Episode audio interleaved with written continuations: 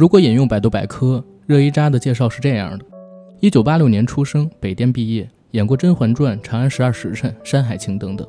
百度百科的介绍枯燥二维化，像个平平无奇的简历。在这里面，热依扎只是中国演艺圈众多艺人里的一个。二零二一年，因为电视剧《山海情》的热播，热依扎火了。如果她走上街，会被更多的人认出来。随之而来的专访与活动的邀约也越来越多，各种多面的称呼与争议也落在肩上。这种情况虽然我并未体验过，但也可以尝试代入热度下的欣喜和疲倦。这次的专访机会是来自于巴黎欧莱雅的支持。二零二二年三八国际妇女节，巴黎欧莱雅开启了“我说我值得”内容企划，鼓励每一位女性正视自我的价值，追求值得拥有的人生。正是因为这个企划，才有了我们今天的节目。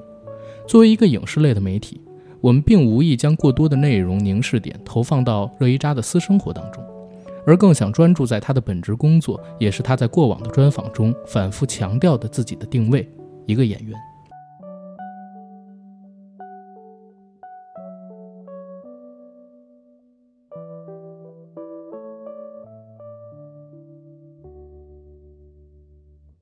Hello，大家好，欢迎收听我们这一期的硬核电台，我是主播阿甘，非常高兴又能在空中和大家见面。然后大家刚才听了我们这期节目的引言和前言，应该知道来了一位特别嘉宾，可以跟大家打声招呼。Hello，大家好，硬核电台的听众朋友们，你们好，我是演员热依扎。然后今天我们节目的内容，刚才在聊前言的时候，大家也已经知道了，是品牌巴黎欧莱雅二零二二年三八国际妇女节。我说我值得这个系列节目当中的其中一环。今天和热依扎要聊的主要是表演，还有她最近的生活。然后我们现在开始。我其实看过二零一九年《长安十二时辰》刚播出之后，《新京报》对你做的一个专访，在那里边你提到自己。不是一个特别有自信的演员，也不是一个特别成熟的演员。现在做了母亲，然后时间又过去了差不多三年吧。你觉得自己有自信了吗？成熟了吗？起码对于我来说，我觉得没有绝对成熟。嗯，在你的人生的每一个阶段的时候，你可能呈现的表演的方式，去表达的一些东西，是你当下你能够去理解到的。你看的书，你看的电影，或者你身边人发生的事儿，给你投射出来的，然后能让你吸取进去以后，变成给观众看到的东西。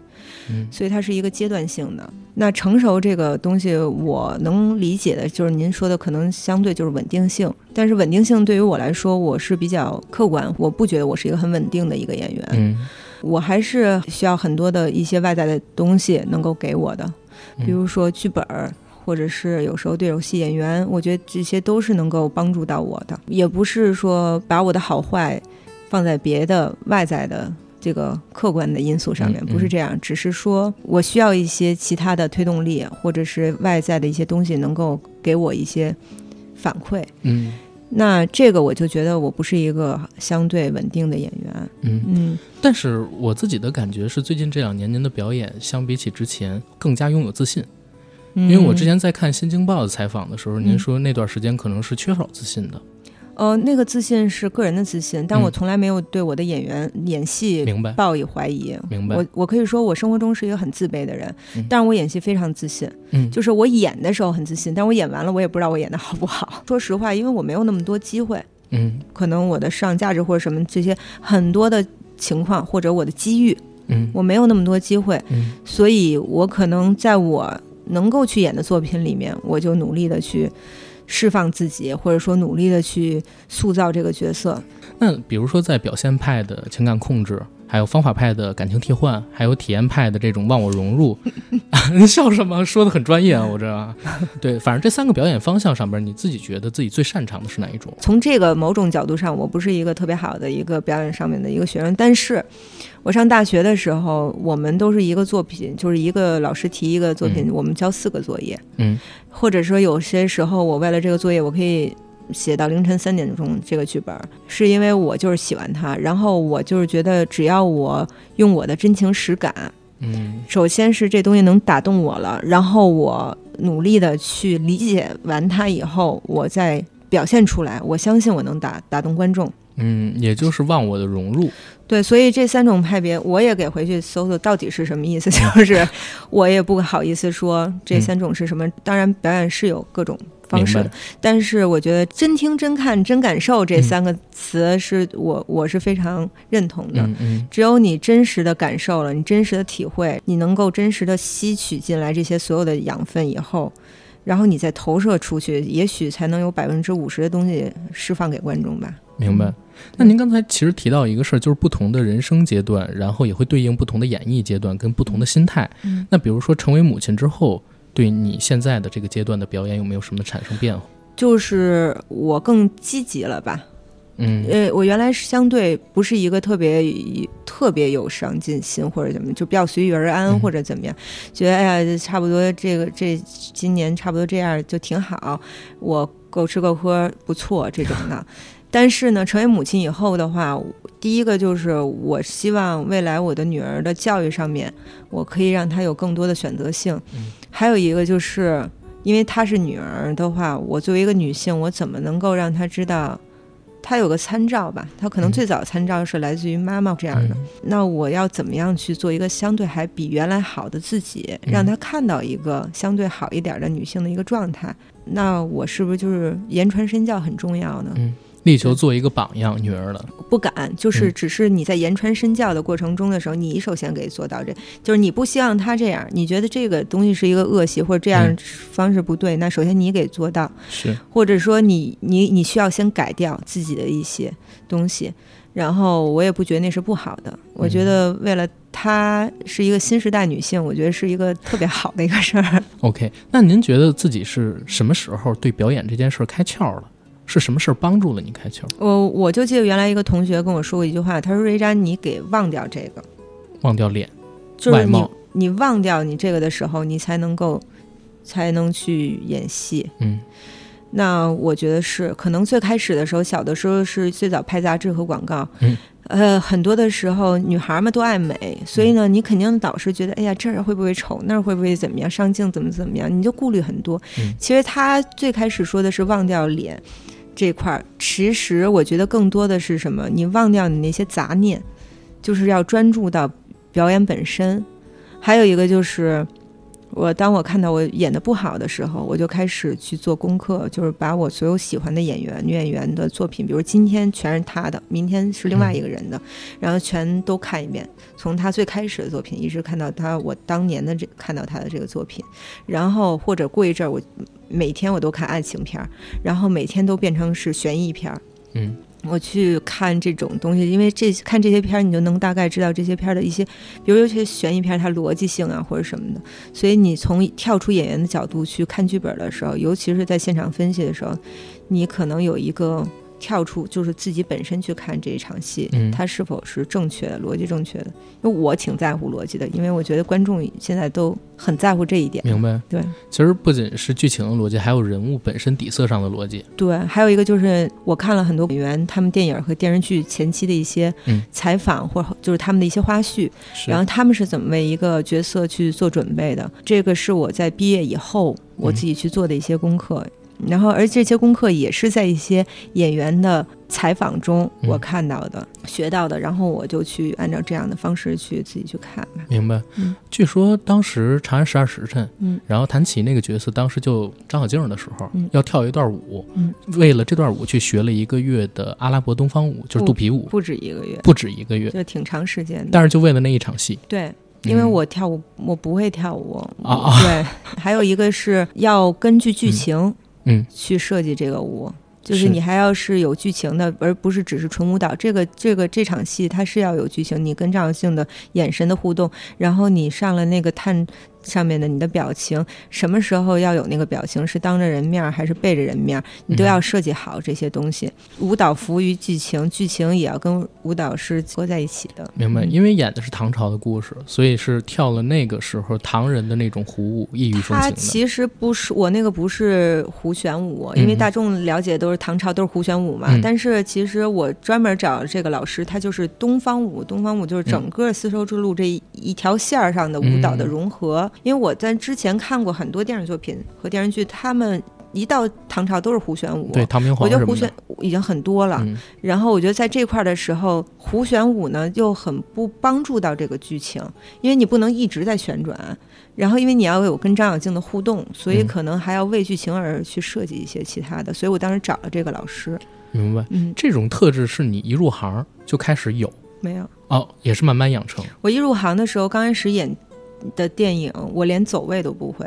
你不会嗯这事儿，你就应该听着。然后我就开始回房间，我自己练，就闭眼练砖。我就是说，这个我走到这个砖头，然后这个点就必须是这个点。嗯我的性格就是那种，就是你你要说我不行，我就给让你看到我行。是当时是这种的状态，现在确实有做演员的转变，就是你 说我行不行都没事儿，我要自己知道我要干嘛。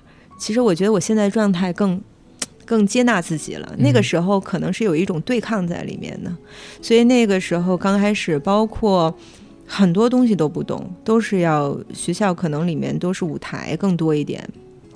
然后虽然你也要给学生拍一些学生作业，但是和在你走入社会以后去拍影视剧作品还是不一样的。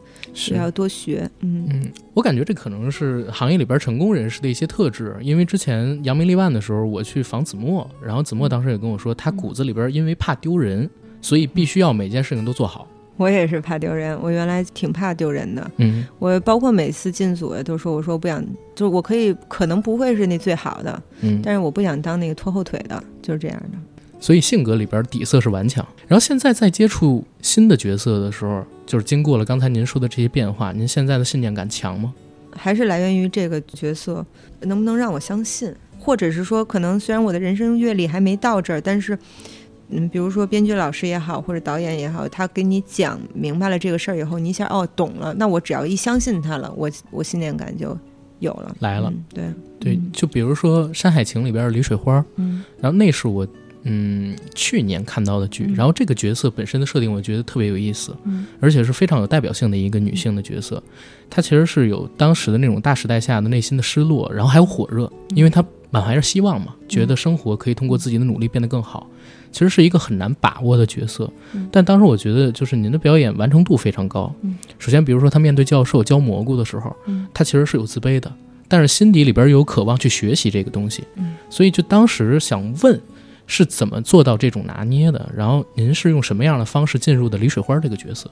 大家都说，呃就是网上会说什么他是在城市长大的，什么嗯这个那，其实不是，因为我们我爸妈都是就是新疆人西北人。小时候我也去过新疆的农村，就是看你愿不愿意去观察生活。嗯小时候那些东西，呃，那种生活的碎片，它都会在你的脑子里形成一种就是特别深的一种记忆。嗯然后可能有一个动作，可能有一什么，然后你就把他们放到了水花这个人的身上。嗯那首先是必须要合理，因为有时候老师在一说到演就是农村妇女的时候，大家总老想的是往放了去演，嗯但是其实。地域也是不一样的嘛。西北女性其实是在我的心目当中啊，我的心目当中，我看到过的西北女性都是外表非常温柔的，嗯说话也是很很委婉、很腼腆的。然后呢，但是他们内心非常笃定，就是如果嗯他确定了一件事，他很笃定，但是他不是跟你硬碰硬的来，嗯他是哎行行行行行行，但是他还、他做了你说的这件事情，但是他还要还要完成自己内心的那件事儿，是你、嗯你真的雷打不动。水滴石穿。对，所以所以这个是我我认知的西北女性，所以我就觉得我要把我认知到的西北女性，我想去刻画出来。嗯还有她的她的所谓的羞涩也好，或者什么，她都是跟，嗯、他当时这种闭塞的山村呀，接受文化的程度呀，还有很多身边儿跟他同时的小伙伴儿快速的成长，而他还是在这个原地的时候，他的这种落差感呀，嗯还有就是同一个村儿里面，其实是很封闭的状态下，是会有闲言碎语的这种状态。一个女性的不易，在一个封闭环境里面，必须还要去成长，嗯还要去嗯希望自己变好，她是很迂回的。她不是说硬碰硬的去面对很多事情，不像我们，其实城市女性是很。直接为什么？我们可能就是觉得说，呃，我我我就想这样做，我就这样做就行了。但是在很多的这种比较闭塞的环境下的女性，其实这一村里就三十个人，对对吧？你说我要跟大家搞不好关系，我们家明天有点什么事儿，谁来帮我呀？对吧？那每农村很多都是，哎，今天你们家上梁了，我们去，就像电视剧里面演的一样，大家全来帮着水花一块儿去盖房子，对吧？那如果你说他是一特硬碰硬的、特自我的一个状态，我不相信他能收获这么好的人缘。但是他又要去跟大家维护好关系，又要把小家给操持好，又要去完成自己的梦想。他的那个梦想最终的目的是希望他的女儿不要再过这样的生活。是，所以其实这个女性非常伟大，而且我觉得她超出了很多城市女性。嗯的所谓大家现在说的什么独立或者怎么样，我觉得她比很多城市女性都要厉害。嗯，尤其是很多，我其实当时我看到有些很多女生会说：“哎，水花怎么怎么怎么这那的。”其实我们不应该用现在的眼光去看待那个时候，因为我就想说，我有问过我自己，如果我把我放到当时那个环境，我有没有水花的魄力？嗯，我有没有水花的坚持？有没有还愿意在这样的环境下还要往上冲，为了女儿未来的希望去拼搏的这么一个这么伟大的一个这么开阔的一个胸怀？就我有没有我能不能成？我也有反问过我自己，所以我觉得水花的魅力其实在这儿。对，就是如果把任何一个人放到当时他的那个环境里边，有没有勇气拉着一板车，带着残疾的丈夫跟女儿走四百公里，然后去吊装？对，而且水花其实我觉得很伟大，就是她。这样的一个家庭，她老公腿残了。我说句实话，我的感觉是什么？水花她很有同理心，嗯，她就是一个可怜人，因为当时父亲用驴啊、水窖给她卖了。当老公断腿了以后，我已经是个可怜人了，然后我要对另外一个可怜人做出。曾经别人这样对我的这种行为，那我是不是跟别人是一样的？嗯，所以这些我其实，在戏里面的时候，我看到剧本，我都有反思过，我都有去思考过。所以有时候演戏的时候，我也觉得这个是挺过瘾的一个过程。我不光是演的一个角色，我也要为他的人生负责。嗯，就是我怎么去传达这个价值观，带入他的。还有一个就是大家觉得水花非常的美好，接近于像女神一样，其实不是。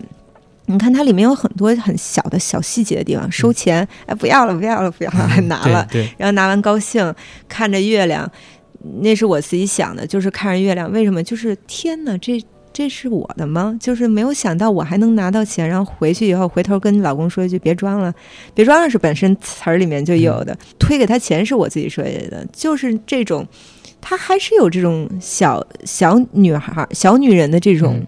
骄傲，这种小特点啊，还有包括跟她爱人吵架的这种智慧啊，然后还有一些就是，比如说像全村开会在那儿领钱的时候，她躲在一门门角，那是我自己躲在门后面的。嗯，他们问我说：“水花，你想让你想坐哪儿？”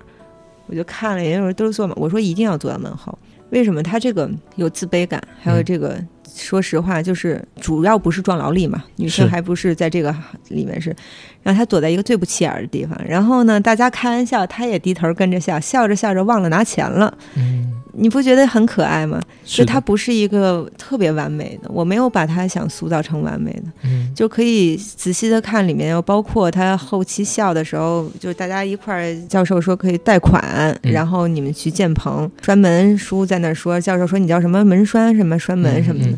让大家笑。那块儿，虽然是呃，对我我是在后面的，嗯，但是我设计了一个，就是我跟就是我们俩一直在那儿聊窃窃私语。其实他就是，我觉得他像一幅油画一样，嗯，你一定要是这个村子里面的每一个人，在这个场景里都有自己的事儿干。然后在笑的时候，他也他手我手也是这样设计的，嗯，反拧着，他不是这样这样待着的，嗯，他没有学过怎么站着是美的。怎么舒服就是怎么好，这样，然后笑的时候捂着嘴呀，然后还左顾右盼的，他是这种，明白？对，不是说一定给他弄得特别的，就是高大上什么的，而他的高大上是。是来自于他的灵魂的。灵魂上面的，对。对，就是我感觉大家为什么喜欢水花这个角色，首先他是有特别强的一个现实感，就表现了特定年代下，当然可能嗯有一些比较边缘的生活当中的体验，现在的普通女性是感受不到的，但是它确实有很强的一个代表性，特定年代、特定人群里的。再有一个呢，是他虽然饱经生活的苦难，但他其实一直。有很强的韧性去面对这种生活的苦难。还有一个就是我，我觉得我我挺幸很幸福和很嗯幸运，就是在这样的一个组里面去演戏，是因为你看到有时候导演给的摄摄影给的一些景别以后，就是你就知道他的镜头语言要表达什么。嗯然后你一看这个镜头是给的这个景儿的时候，我大概知道他要表达的是什么样的一个东西。这就是功夫。可能我在演的时候就往这个方向去走，嗯。然后后期调色也就是整个的画面和色色调也都特别好看，嗯。所以它就像很多时候就像油画一样，嗯。所以这个可能我很想就是从演员是看剧本嘛，文学语言，然后呢，你看到画面的时候，你视听语言，然后视听语言两个加起来以后，如果你能够都去配合好的话，我觉得那也许才能算做好一个演员的功课。明白。嗯所以其实把李水花，然后还有热依扎两个人联系起来，嗯我觉得有一个共性，嗯就是首先他们对某些事情足够认真，对自己内心当中真正想做的事情嗯足够认真，然后有坚持，嗯然后有韧性，嗯然后你看我们。这一期节目的主题其实是我说我值得，也是品牌方说的这么一个企划。但其实，一个女性会不会被喜爱，除了我们可能世俗普遍意义上边的外表嗯啊、外在的这些东西，还有一些东西很重要，那就是灵魂。嗯，他们两个人有这些品质，所以他们值得受到别人的喜爱。我不觉得我说我值得是嗯来自于外界觉得我值不值得，我觉得我值得就是我自己觉得我值得。更深一层，你说的那个可能就是外界，我必须嗯要外界觉得说，因为我的性格讨喜了，所以我值得被爱；因为我长得好看了，我值得被关注。那那永远其实还是很痛苦的，嗯，因为你永远你的价值给来自于外界的反馈。今天是七分，明天六分，你永远在给自己打分。嗯但是我觉得，我觉得欧莱雅说的，我我说我值得，就是我要尊重我自己。嗯就我们得学会尊重我自己，然后我尊重了我自己，你尊不尊重你是你我是你的事儿，但是我尊重我自己的时候，我知道有一天我我对得起我自己的时候，我一生是不后悔的。我我就特别爱跟朋友说，我说我就觉得我等我老了的时候，回顾这一生的时候，我觉得我非常值得。对，嗯两个字儿啊，嗯高了。我自己在思考女性问题的时候，可能还是带了一点男性凝视。我之前看过您的一条视频访谈，嗯在里面你曾经提到过，有位前辈告诉您，一位演员有三个能让观众记住的角色，就算得上是成功了。嗯现在还认同这句话吗？对，当下来说，我觉得一个演员能够让观众认可几个角色，嗯来说是一种荣幸，然后内心也是对自己来说是挺欣慰的。就是说，选择这条路一直坚持下来，是嗯、呃没白去坚持。因为其实演员在能从学校毕业以后开始跑组啊，或者是演到一个角色，那个起步是非常难的。嗯起步很难，然后等再继续的能够维持生计那个阶段也很难，然后慢慢的要一步一步走到最后能够一个戏一个戏愿意去找你的时候，嗯这个时候可能才是真正迎来了自己事业的一个春天，所谓的。但是在那个春天的之前，肯定有漫长的一个冬夜，嗯你要去自己去度过。然后，而这个冬夜的辛苦呢，也就是自己自己才能够，嗯或者是自己消化吧。因为是这种辛所谓辛苦都是相对的，你就是跟自己比较，或者跟同行比较。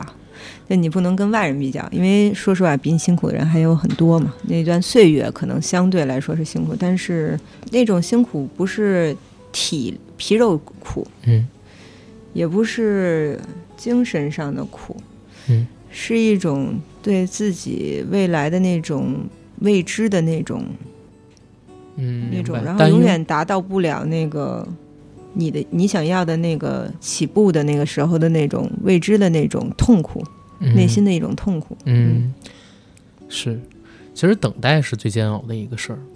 然后说回来，还是刚才那个点，就是骨子里边的不服输，怕丢人。我反正是挺怕丢人的，对，因为我觉得这个是我唯一现在能做好的事儿。嗯，因为像很多演员其实是身上身上是多才多艺的，嗯会跳舞、会唱歌或者什么。但是我对于我来说，我觉得现在唯一我能认真的去做好的，可能就是演戏，还未必每一部戏都能够很好。但是我有很向往的目标，比如说其实我很欣赏雷佳音啊，就是现也跟他合作过。对。他一步一步是一步，这个就是很棒。但是也也是，首先是我觉得他这个人很有智慧。那大家看他很幽默，但是大家没有看过他看多厚的书。我离这样的演员还是差很远的。嗯。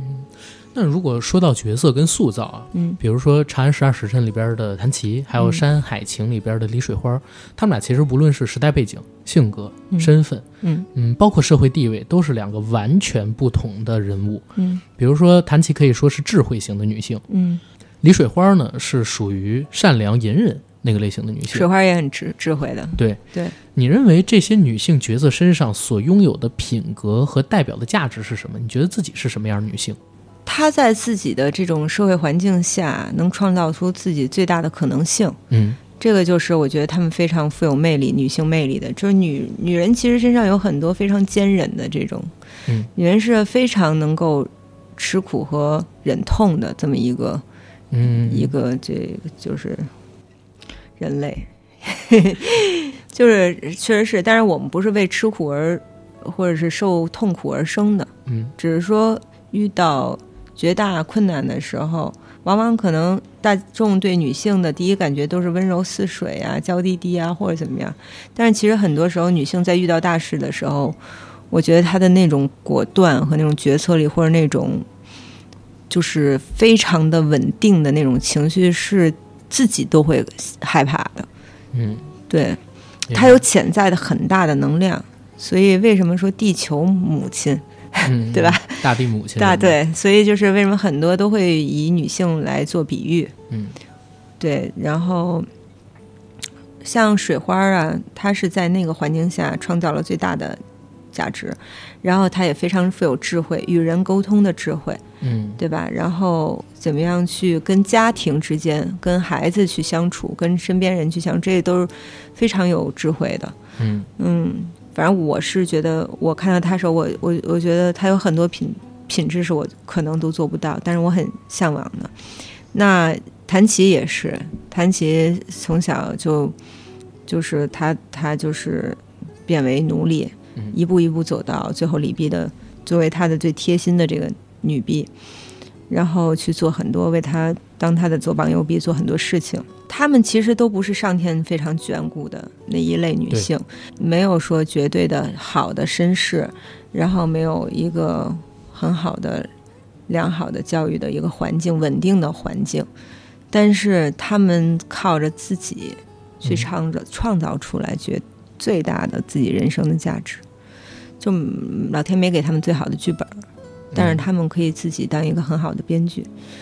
比如说到李水花，春节期间，因为这次专访啊，我又看了一遍《山海情》，然后我特地把目光的焦点就全都放在李水花身上。嗯，我觉得这个女性形象其实是近些年国产的电视剧里边非常有代表性的一个，她生命力跟表现力都特别强。嗯，因为她命运是被压缩过的。嗯，比如说前期她经受的那些苦难，嗯，遭受的那些东西是。当然，现在的普通女性可能很少会再有完全共情的体验，但是在特定时代下，在那个年代，可能面对他这样经历的人很多。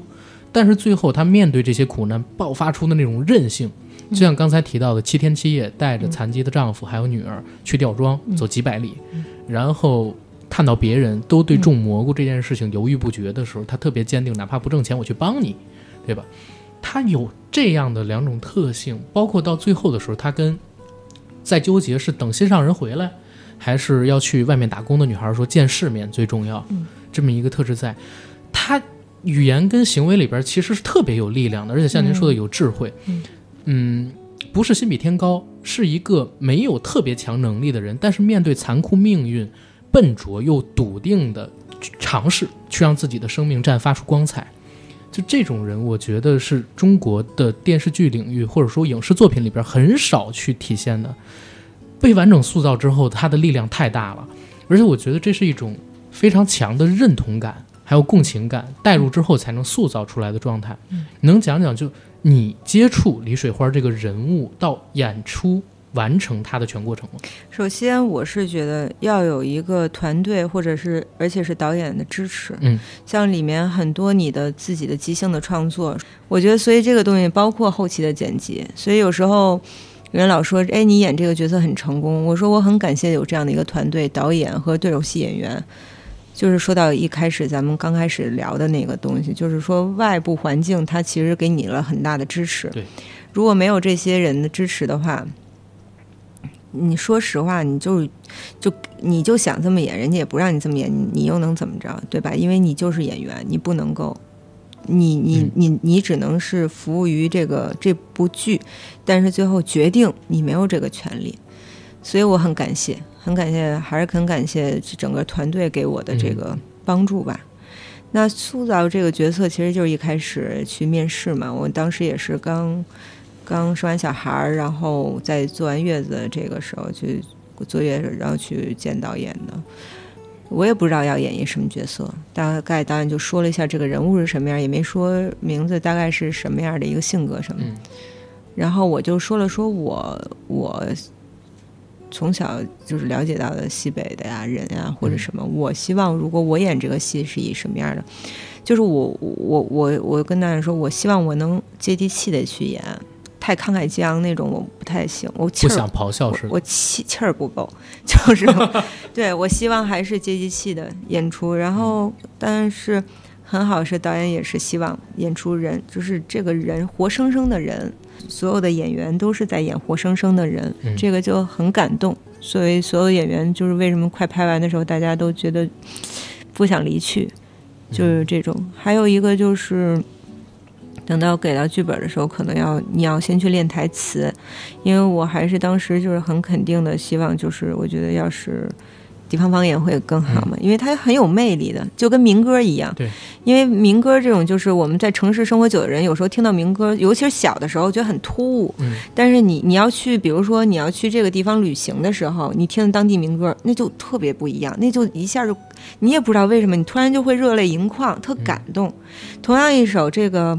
走来走来，这首歌我在北京时候，那时候带孩子打疫苗听这首歌，我在车里头，我就觉得啊还行，就是因为当时我们说，就导演说要拿一首歌来给这个女雪花唱嘛。但这首歌我到了到了那个戈壁滩上再唱的时候，那完全不一样。我唱我差点给自己唱哭了，就是因为那是原原声收声在现场唱的，而且我就是故意唱的，没那么不一样。就是你不是一歌唱家，然后而且你也没有录过自己的声音，你没有那种设备，你根本就不知道自己唱的是好还是不好。可能你对于好的标准就是当地的民歌歌手谁唱的比较好，那是一个参照。但是你是听不到自己。放出来自己的声音是什么样的，所以他就是敞开了环唱，然后唱的时候可能都破音了，或者有点音准都不对，节奏都不对，都不重要。但是往往民歌最大的魅力来自于这首歌就是从心里唱出来的，所以才会让人热泪盈眶。然后我当时唱的时候，我就自己就哽咽了一下，然后就是我觉得，哎呀，这个，嗯，就是里面这些东西一定要用。原就是地方方言去体现，才会有那个生命力。它会给你一种文化跟身份上的认同感。对，然后再加上肢体上的这些东西，我觉得当时确实我生产完以后也确实有帮助到我。就比如说我生产完以后，我就抱小孩儿，我成天我就是虽然有作业的，我也抱小孩儿。你抱小孩儿的时候，就是习惯性的用这个胯去往前顶，要拖，因为抱久了，你就要拖住孩子的这个，拖住你的手嘛。是。那你想那个就是很多。农村妇女，她可能长时间的抱孩子、干农活，或者是拿一些重物的时候，她肯定习惯性拿这个胯去点。她就为什么我们老是看到的一些老人，他们走路时候往前挺、往前挺着这个胯，然后呢，走路的那种姿势啊，或者是一跛一跛的，是因为那个球鞋它就是很软。嗯。香蕉底儿很软，然后那个土地有很多磕棱、土磕棱，你走路的时候就不会很很平。那你就是不会去像我们在城市里面还研究一下自己体态怎么美或者是什么样的。所以我也给他设计了一些，比如说记者来采访拍照的时候，你想就是就跟咱小时候，因为我我小时候我北京的嘛，就是我们家有一次北京电视台来采访。我假装看了一天的北京电视台，就没坐在 没没动，你知道，连上厕所都不敢上，我就坐在那个沙发上一直看着，只要他们拍我我就看，一直拍我就看。那么小的小孩哪懂，就觉得我上电视了。嗯，我给表现好了，因为别人上电视都是那样的，什么明星上电视都那样的，然后我就把那个移到了水花身上，就好不容易拍张照片了。对于女人来说，第一个感觉是什么？从来没顾及形象，赶紧拿出拿出镜来看看牙上有什么东西，嗯。然后还不忘把镜子递给旁边的秀儿，你也看看，嗯。就别咱咱别丢人，就是那种感觉。嗯。所以有些东西都是，我觉得是这个山呀、这个水、这片土地，然后给你带来的一些自然而然的，你就走路就这样了，自然而然你就可能还有双手往外撇着，大家也可能不太理解什么意思，因为当地缺水。我认为，如果缺水的一个地方的人去，尤其是女性做活儿的时候，你看他们家很干净嘛，他肯定手是最干净的嘛，嗯要保持最要要要和面或者要做饭，所以手不能沾土，衣服上都有土，他这是习惯性的往外撇。嗯还有很多就是我觉得就是一些嗯老的农妇啊，或者一些农村的一些这种这种人给我的一个他们的走路的形态或者肢体的形态，嗯我就把它全都吸吸取到水花身上了。对，所以我不想把他们演的特笨拙，我想演的就是很自然。嗯这就是因为是在这片土地上生长，所以他会有这样的行为举止。嗯，而且这种行为举止很可爱。我不想，又不想说是往滑稽了去弄，因为这个确实是会有一个分寸。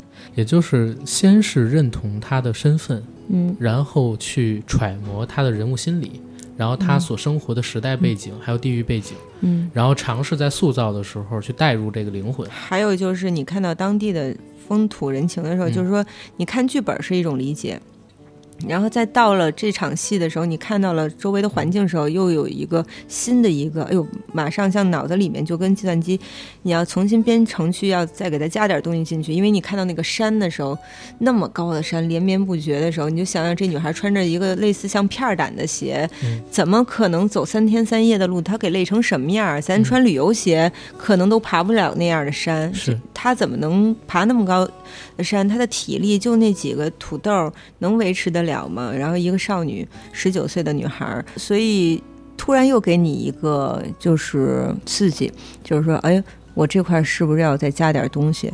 我那块儿是不是要体现的时候，要是不能像我刚开始看剧本想象出来的那样了？嗯可能就是因为我之前的采访里说，我说你要看当天的风，那个阳光或者是天气，嗯它会给你不同的感觉。嗯，所以就是演员想要做好，感知力一定得特别强。共情嗯，还有共情能力，还有就是观察观察力，就是嗯愿不愿意观察，然后。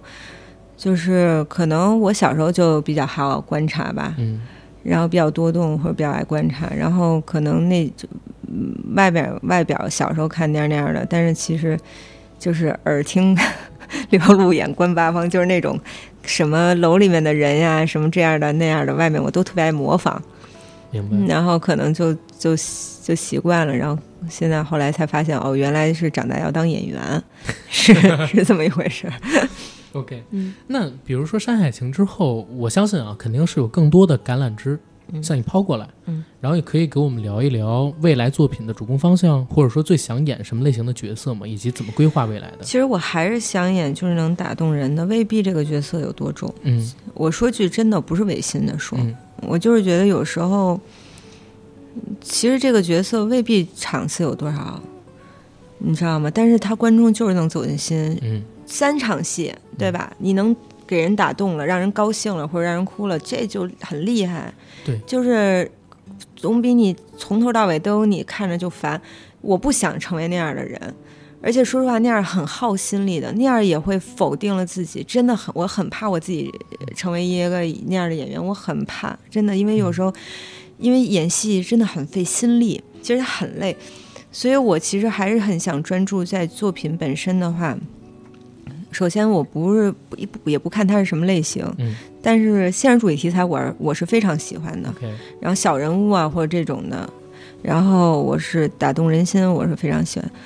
但是我没有说一定要是那古装里面也有很正剧的，对吧？体现当时历史的，我也就不排斥任何大秦赋什么的。对，作为演员来说的话，可能不会在意说我一定要演哪种类型或者怎么怎么样。下面啊什么这个演多了烦了，那个演那个没有，就还是剧本儿。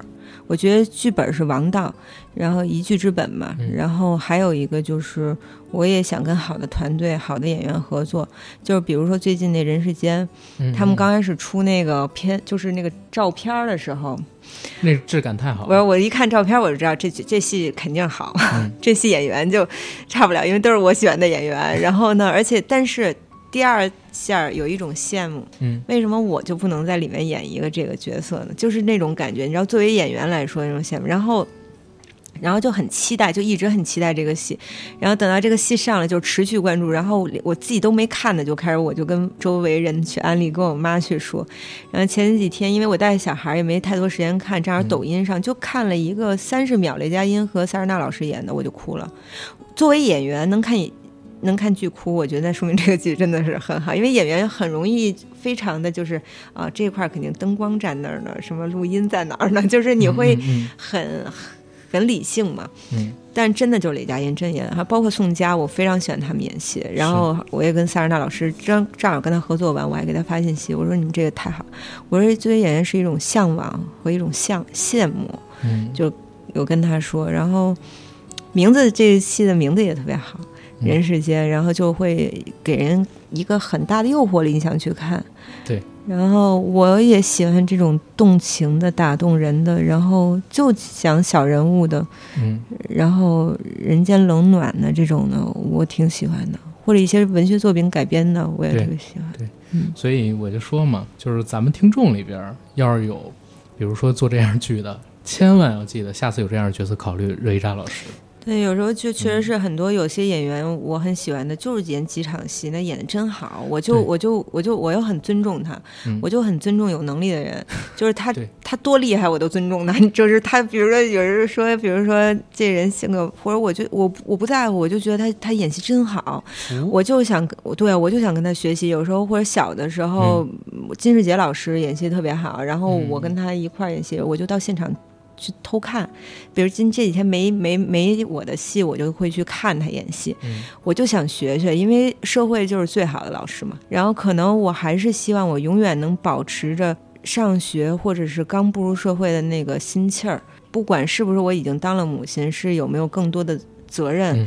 我还是希望瑞伊扎别丢了，就是瑞伊扎你自己为你自己想要着急去努力点什么力，那个事儿别丢了。我也希望我自己能够好好做好演员，我也知道我的目标嗯在哪儿，然后我就不说，我就不说，然后我就努力去做就行了。我相信。反正我这一辈子肯定能做到。嗯，对。刚才这个问题的回答，你不是第一个这么回答我的演员。嗯，就在年前的时候，嗯，我刚去跟魏翔老师做了一次专访。哎呦，我特选他。对，我原来特选他演的小品。没错，我我在节目里边也是这么说的。然后他当时回答了我一个问题，我问他，如果下一部戏不做主角，还做配角，你 OK 吗？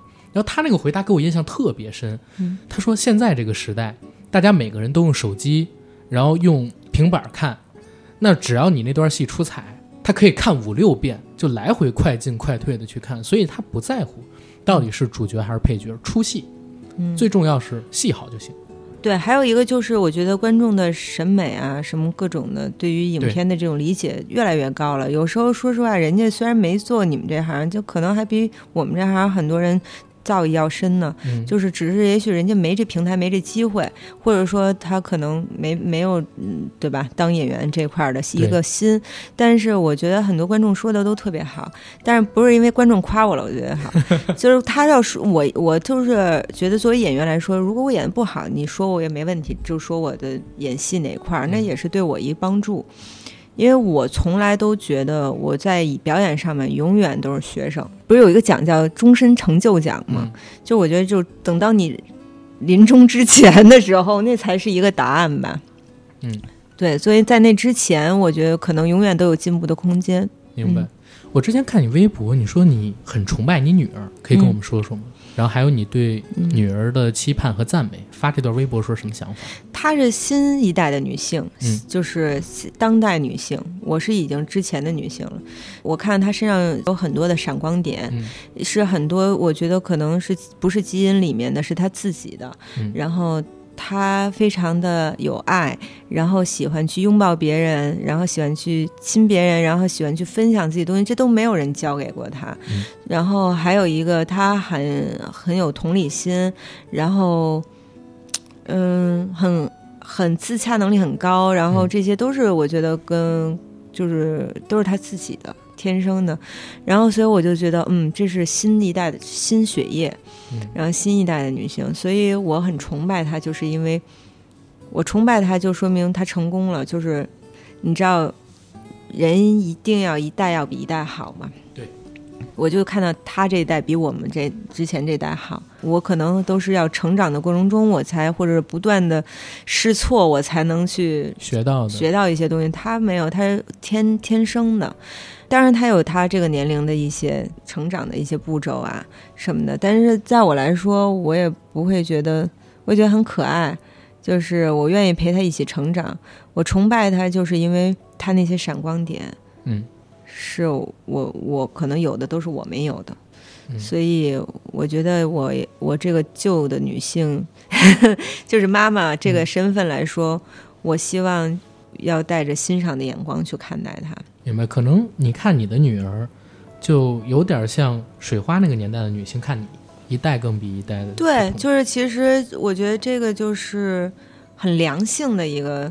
然后我也希我也希望我女儿未来非常好，而且而这个好不是说她要比我好，嗯不是说她要比我成功，嗯是说她在她那个时代成长以后，成为真正的人的时候，独立的时候，她可以有更多展现他个人魅力的机会，可有这样的空间。嗯然后或者是说他去展现自我的时候是很放松的，不被外界所约束的。嗯然后他愿意去做他任何事情，然后我也我也愿意去用那还是现在我说的这种欣赏的眼光去看待他，嗯，这就是我们俩彼此的成功。是。对，我觉得成长的过程当中，你可以送她一个礼物，嗯，巴黎欧莱雅。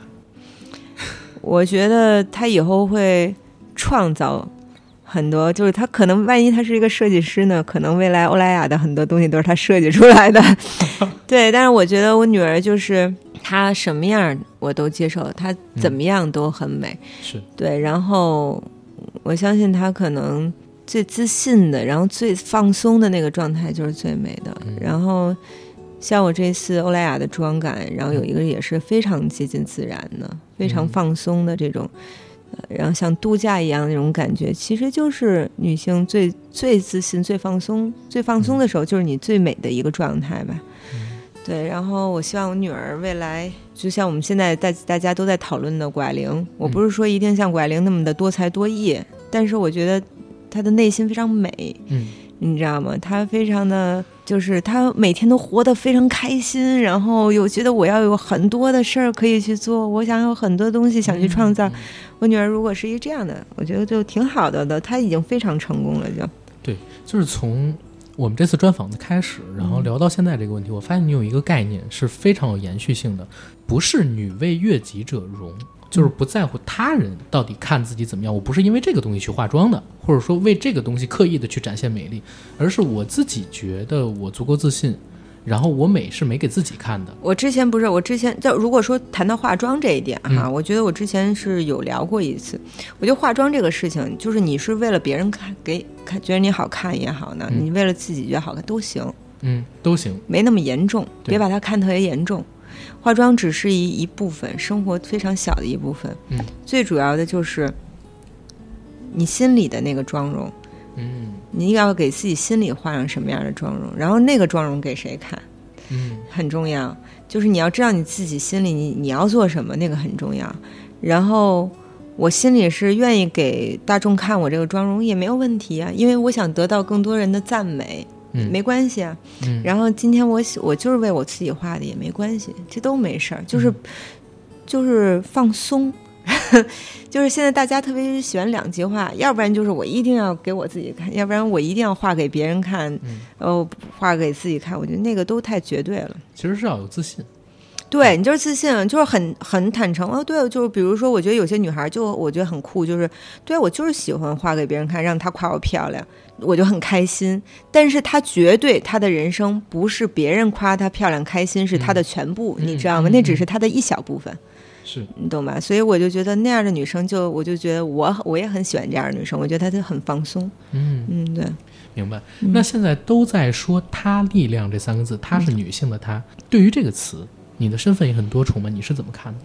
要肯定女性力量，但是你看女性，像我，我是一个母亲，我也是一个演员，我也是一个女性，我还是妹妹。嗯，我有很多很多身份。但你不是吗？你是一个儿儿子，对不对？然后你是一个什么谁家的邻居或者什么的？你是一个一个一个你是一个弟弟，我有姐姐，你是一个采访者，对吧？你也有很多你的身份，就是只是女性有时候做的一些事情会被大众觉得是你应该的，没有什么是应该不应该的。我应该这件事儿，只有我自己可以说，嗯。你懂吗？就是说，比如像我做妈妈这件事情，我就觉得培养女儿、为女儿去付出的一切是很辛苦，但我自己觉得也很快乐。但是这个东西我可以我自己说，不需要别人来说。这你不是应该的吗？谁让你怎么怎么着？就是谁让你，那你做了你就给怎么。就我觉得可能这个大家就不要去总是觉得女性做某一件事情就是。没有一个人是天生就会做母亲的，或者没有一个人天生就会做女儿，或者是做女企业家，或者是做女模特、女演员。没有一个人是会女大学生、女白领，嗯，对吧？嗯。所以有时候我就要肯定一个女性在她当下的一个价值，然后不要忽略，然后或者说因为她是女性，就她不能。做这个事情，因为他的年纪不能做这个事情，或者加了很多的标签儿。但是女演员也是，确实是总是会。你这个身为人母以后，你觉得你有什么样的改变吗？我觉得特别好，对吧？或者是身为你怎么样平衡你的家庭和事业？没有一个人不是当母亲，不当母亲，你任何一个人，一个男性，他也没有办法绝对的平衡。就好比我让你这边玩着。那个叫什么老头那个手球哈，这边你写着毛笔字，然后嘴里还给念着英文英文诗歌，然后脑子里给记着什么什么算术题。我觉得很难有人做到这样。嗯，如果你做不到，就不要要求一个女性也必须做好一个平，没有没有绝对的能够平衡，只能做到相对的。但是我觉得女性很棒，就我看到很多的这种。这个职业女性啊，就是一边做着工作，一边还能让孩子很好的、健康的成长，很多人都做不到，所以不要问他这个问题。就是我觉得有一个话特别好，叫“自己的太阳自己看”，是什么意思呢？就是把自己管好了，别人大家就都好了。是是，哎呦，这个回答太棒了。首先，很多人都会问这个问题，暂且不说。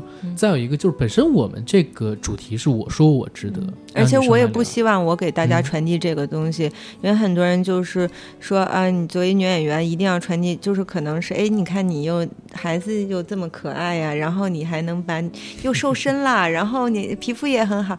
我说，其实说实话，我当然付出了我对我孩子的全部的爱，但是如果没有我的妈妈，没有我的家人，没有我那个。阿姨也不行，没有一个人是单打独斗的，所以就是我不希望给同为女性的她们去带来一些焦虑感。明白？我觉得就是女。就是真正的，还是想传递一些更多真实性的这种吧。是这个样子，就是我往常节目做到最后，我要做一个收尾，就比如说升华一下，上升这个节目的价值。但是我感觉今天这期节目好像不需要我收尾，因为到最后的这个问题，就是我们聊到他力量的时候，然后你的回答这几分钟的回答，不但解决了我心中他力量到底是什么这个疑惑，然后也通过这些话阐述出当代女性，就是我们不需要你们过度赞美，我们只需要。就是当我们做出这个时候，你肯定，你也不用说肯定给我听，嗯，就是你肯定我做这件事情就 OK 了，就是不要去忽略或者觉得是我们应该的，或者是怎么样，没有任何一个事儿是应该的。所以我值得这三个字是我说，嗯然后本身人最重要的，不管是男性还是女性，最重要的是有自信。对对而且也不是对立的。反正我觉得我值得，就是我说我值得，就是我不管你们怎么去看，我作为一个女性来说，我来到这个人世间，我非常值得。好，巴黎欧莱雅捡到宝了。所以我觉得我们今天的对话已经聊了很多的内容，到这儿差不多已经可以结束了，然后稍微收个尾。我们今天的节目呢，在开场的时候已经和大家提到过，是二零二二年巴黎欧莱雅三八国际妇女节。嗯我说我值得内容企划其中的一环，在这个企划当中，我们喜马拉雅也会有更多的音频，都是围绕着这个主题嗯去制作的。希望大家可以关注这个企划，关注这个品牌巴黎欧莱雅，也关注我们喜马拉雅上边的这些频道。然后感谢热依扎今天来到我们的节目现场，感谢你的回答，然后你的回答非常非常的好，谢谢您，谢谢谢嗯